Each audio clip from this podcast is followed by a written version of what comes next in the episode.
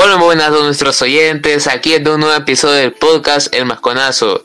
Sean bienvenidos. Aquí estamos con mi amigo Paolo López. ¿Qué tal, Paolo? ¿Cómo estás? Hola, Roberto. Nada mejor que decirte porque la verdad que estamos bien. También estamos alegres de poder regresar a los programas de clubes. Si te soy sincero, ya hacían falta. Ya pasamos la etapa del mundial y volvemos con eh, noticias a nivel de clubes. Y bueno, este, sin nada más que agregar, vamos a comenzar con el tema del Bayern Múnich. Sabemos que Neuer en sus vacaciones, pues lamentablemente se lesionó. Y bueno, esto lleva a que el Bayern eh, busque opciones, ¿verdad? También este, se hablaba de que regresaran de sesión a su portero suplente. Sin embargo, hoy, después de la final, se ha escuchado más el rumor de Dibu Martínez y si tú crees que el Bayern va a hacer esto, eh, ¿crees que le va a servir a largo plazo o crees que solo va a ser por un corto tiempo mientras se, les, eh, se recupera Neuer? Y si en todo caso no crees eso, ¿crees que habría otra opción para el Bayern? Eh, claro, siempre va a haber otra opción. Por ejemplo, tenemos la opción de Levankovic que está sonando mucho. también para el Chelsea, pero bueno, Creo que Diego Martínez estaría bien para reemplazo. No es un arquero ni muy joven, pero creo que le viene bien, la verdad. Tiene la experiencia necesaria. Eh, un arquero que ha estado causando un poco de polémica últimamente, sobre todo en la celebración con Argentina después del título del Mundial. Eh, y creo que sí, lo van a ocupar. E incluso si Neuer vuelve, creo que Neuer ya no tiene muchos años para seguir jugando y creo que ahí es donde podría entrar eh, en la operación el Diego Martínez. Claro, bueno, yo siento que el Divo todavía tiene sus años para dar. Entonces creo que le va a venir bien al Bayern. Y creo que la personalidad del Divo puede ir completamente bien con el esquema del Bayern. Bueno, pasaríamos al siguiente tema. No sé si no lo puedes dar. Así es, el siguiente tema sería el de Kylian Mbappé.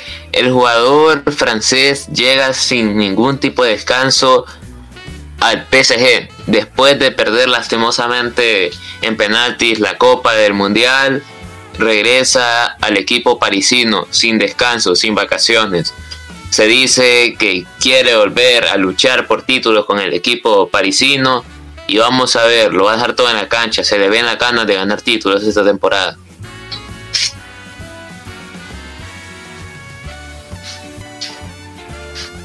Claro, bueno, muchos creen que es decisión del equipo que Kylian no tenga vacaciones, pero al contrario, este, el PSG se sorprendió por la llegada tan temprana de Mbappé a los entrenamientos y es que se le ve con ganas de más, se le ve que quiere títulos, se ve que quiere mejorar y ya no tiene ese ego que creo que antes lo criticaban, lo criticaban tanto por eso, pues yo creo que ya va aprendiendo un poquito más.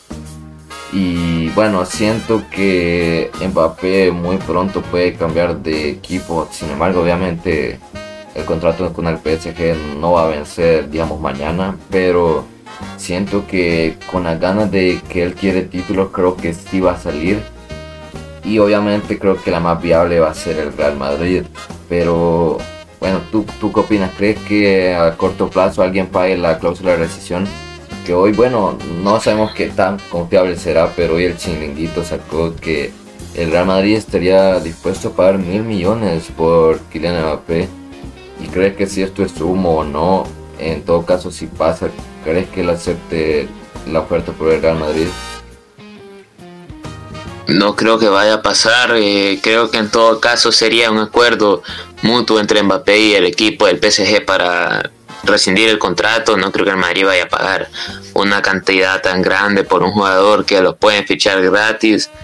Eh, creo que eso voy a decir, que no tienen, no, el Madrid no va a pagar tanto eh, por Mbappé y ni siquiera sé si va a pagar algo por Mbappé. Quizás lo vuelvan a buscar si ven que se puede liberar de su contrato, pero pagando no creo, no creo, sobre todo porque es un jugador muy caro se sabe la calidad que tiene y no creo que vaya ni el PSG dejarlo ir y, ni el Madrid vaya a pagar algo.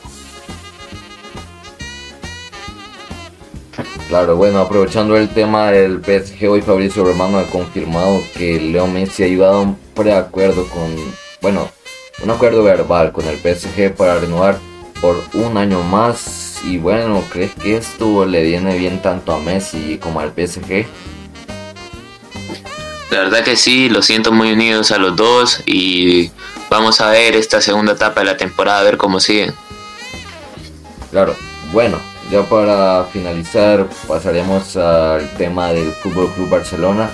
Este, hace unas pocas horas, Joan Porta en una cena navideña con medios españoles ha dicho que el Barcelona va a tomar como prioridad a la liga de hecho, yo pensaba que iba a tomar como prioridad la Europa League o entre otros títulos, pero no. Va a ser la liga la prioridad.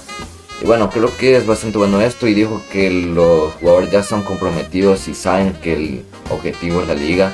Y bueno, ¿tú crees que está bien que el Barça se concentre tanto en solo un título o crees que les va a servir o no? Me parece bien, creo que primero hay que enfocarse en algo y después hay que aceptar lo que venga, lo que caiga, perfecto.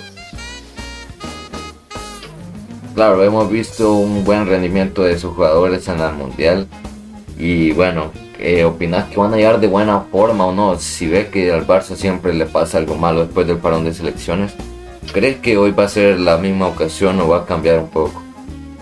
Eh, no, lo veo mejor, la verdad. Creo que no han tenido muchas complicaciones y creo que los jugadores lesionados han tenido tiempo de descanso y vienen mejor que nunca. Claro, bueno, este llegamos hasta aquí. Muchas gracias Roberto y bueno, nada mejor que regresar a las noticias de clubes así. Así es, muchas gracias a todos. Eh, somos el Masconazo y el fútbol es nuestra pasión. Claro, este, bueno, y se viene Navidad y nada mejor que vamos a tener un programa especial ese día.